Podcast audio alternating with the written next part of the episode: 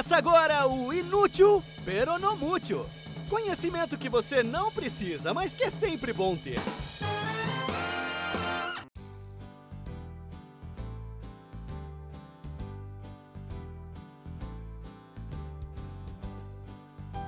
Olá, opinadores ouvintes! Bem-vindos ao Inútil Peronomútil, o podcast que toda quarta-feira vem trazer conhecimento aleatório de qualidade aquele tipo de informação que provavelmente você nunca vai usar para nada na vida, mas que é sempre bom ter para jogar a conversa fora num papo de mesa de bar. Eu sou o Paulo Eduardo e hoje eu vou fazer algo um pouquinho diferente. Eu acabei de ler um livro sensacional chamado Justiça: O que é fazer a coisa certa, do professor de Harvard Michael J. Sandel. E resolvi nesse episódio não trazer fatos ou curiosidades ou alguma informação ou conhecimento aleatório, mas sim alguns temas filosóficos e morais para inflamar discussões na mesa de bar. Todo mundo já ouviu falar nos experimentos mentais, que são aquelas situações hipotéticas, do tipo do bonde sem freios que está descontrolado indo pelos trilhos e vai atropelar cinco pessoas. Do seu lado tem uma alavanca que, se acionada, desvia o bonde para outro trilho, onde só tem uma pessoa. E aí começam as perguntas. O que você faria? Puxa a alavanca para desviar o bonde e ao invés de cinco pessoas morrerem atropeladas, morre só uma? Deixa a coisa toda acontecer sem interferir? Fica chorando em posição fetal falando eu não sei, eu não sei. O que, que é o certo? O que, que é o errado? O que, que é o justo? E o que eu vou fazer aqui hoje é justamente jogar quatro histórias e perguntar o que você faria. Mas não são meros experimentos mentais. Não são situações hipotéticas, são situações da vida real, eventos que aconteceram e que as pessoas envolvidas precisaram tomar aquela decisão que ninguém deveria ser obrigado a tomar. Aquela em que não dá para você claramente dizer se uma coisa é certa e a outra errada. E eu vou primeiro contar as quatro histórias e depois eu vou fazer a pergunta: o que você faria nessa situação? E só lá pro fim do episódio é que eu vou dizer o que aconteceu nessas situações quais as decisões os envolvidos tomaram e o que resultou dessas decisões. Todas essas histórias são dadas como exemplos no já mencionado livro Justiça. Vamos começar com o caso mais leve e depois vamos para os mais pesados. A primeira história aconteceu em 1986, em Nova Jersey, nos Estados Unidos. Um casal de meia idade, bastante bem financeiramente falando, queria ter filhos, mas a mulher não conseguia engravidar. A solução? Procurar uma barriga de aluguel procuraram uma clínica de fertilidade que achou uma mulher de 29 anos, mãe de dois filhos, classe econômica mais baixa, que precisava da grana e topou ser a barriga de aluguel.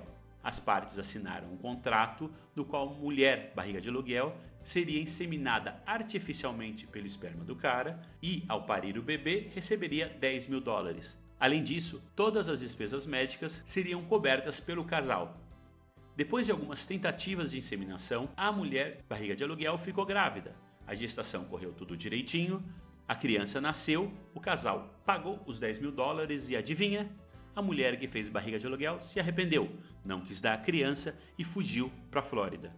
O casal então conseguiu uma liminar judicial garantindo o direito pela criança. A polícia achou a mulher fugitiva na Flórida, pegou o bebê e devolveu para o casal que tinha pago tudo. Aí o caso foi para a justiça. Imagina que você está no júri desse caso. O que você faria? De quem é o bebê? Do casal, afinal eles tinham um contrato e pagaram tudo certinho? Ou da mulher que foi barriga de aluguel e ela tem o direito de se arrepender depois e queria devolver o dinheiro que ela tinha recebido? Vamos para a segunda história. A segunda história, apesar de falar de assassinato e canibalismo, acredita em mim que ainda tá leve, pelo menos do ponto de vista de quem tem que tomar a decisão sobre o que fazer. Essa é uma história talvez mais conhecida, a do canibal de Rotemburgo, acontecida em 2001, e que ajuda a demonstrar como tem maluco no mundo. Um cara de Rotemburgo, na Alemanha, decidiu que estava afim de experimentar a sensação de como era matar alguém e depois comer essa pessoa. Comer com temperos de sal mesmo, no melhor esquema Hannibal Lecter. E o que você faz quando sente um impulso desses? Claro, coloca um anúncio no jornal, pedindo voluntários que quisessem ser mortos e comidos. O mais chocante é que teve gente que respondeu, e foi muita gente. Mas a maioria de quem respondeu chegou lá para conhecer o tal do canibal e na hora H desistiu. Menos um. Teve um doido que foi lá, passou a tarde inteira conversando com o cara que queria ser canibal e falou: beleza, pode fazer, pode me matar e me comer. E isso tem tudo em vídeo, os caras conversando e a vítima dando o consentimento. Aí o canibal, que ainda não era canibal, matou o cara, desmembrou, guardou tudo no freezer e foi aos poucos, durante meses, comendo o corpo da vítima. Ele só foi preso quando fez outro anúncio, procurando por uma nova vítima. Aí alguém viu o anúncio e chamou a polícia, que achou a casa do canibal, viu os pedaços do corpo ainda no freezer e viu a fita gravada. O canibal de Rotemburgo foi a julgamento por homicídio e a defesa alegava que, como o crime tinha sido consentido, ele deveria ser condenado no máximo por facilitação na morte da vítima, que é a mesma condenação que sofre um médico, por exemplo, que faz suicídio assistido e cuja pena era bem menor. Na época, a lei alemã não tinha tipificação penal para o canibalismo. A pergunta aqui é: você, do júri, votaria como? O canibal cometeu assassinato ou não? A vítima consentiu, então a pena devia ser menor. Terceira história. E agora a coisa começa a ficar mais dramática para quem toma a decisão. Ela aconteceu no Afeganistão em 2005. Uma equipe de quatro fuzileiros navais das operações especiais dos Estados Unidos foram mandados numa missão secreta perto da divisa com o Paquistão para capturar um líder do Talibã numa daquelas aldeiazinhas nas montanhas afegãs. Eles tinham a informação de onde o cara estava, era chegar, capturar e sair, rápido e sem ninguém ver. Mas acontece que, quando eles estavam indo para o lugar onde iam pegar o líder talibã, deram de cara com três pessoas pastoreando um bando de cabras. Eram dois homens e um menino de 10 anos. E aí os soldados ficaram no dilema: o que fazer? Se deixassem os três escaparem, os caras poderiam dedurar os soldados para o Talibã e aí eles seriam mortos, com certeza mas eles não tinham como prender ou amarrar nem os pastores nem a criança. Então, se eles não deixassem os três escaparem, a única saída era matar os três. Mas e se eles não fossem simpáticos ao Talibã? Estavam ali só cuidando do rebanho. E entre os três tinha uma criança que eles iam ter que matar também. Você, sendo soldado, o que faria? É justificado matar os três só porque eles estavam no lugar errado ou na hora errada?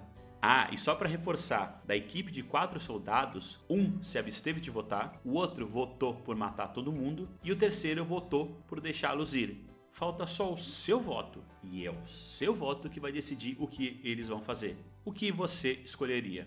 A última história aconteceu em 1884, quando um barco naufragou no Atlântico Sul, a uns mil quilômetros do pedaço de terra mais próximo, que no caso era a ilha de Tristão da Cunha, que eu já comentei aqui no episódio 18, que é a ilha mais remota habitada do planeta, ou seja, o navio afundou no meio do nada, longe de qualquer coisa. Quatro pessoas sobreviveram num pequeno bote salva-vidas o capitão, o primeiro imediato e o marinheiro, todos navegadores muito experientes, tudo ratão velho do mar, e um menino de 17 anos, que era um grumete, inexperiente de tudo, na sua primeira viagem no mar. Eles escaparam só com duas latas de conserva e sem água potável e ficaram à deriva durante dias. Racionaram as conservas o quanto deu, mas óbvio que uma hora acabou. Aí, num dia, viram uma tartaruga e pum, mataram a tartaruga e foram comendo ela aos poucos.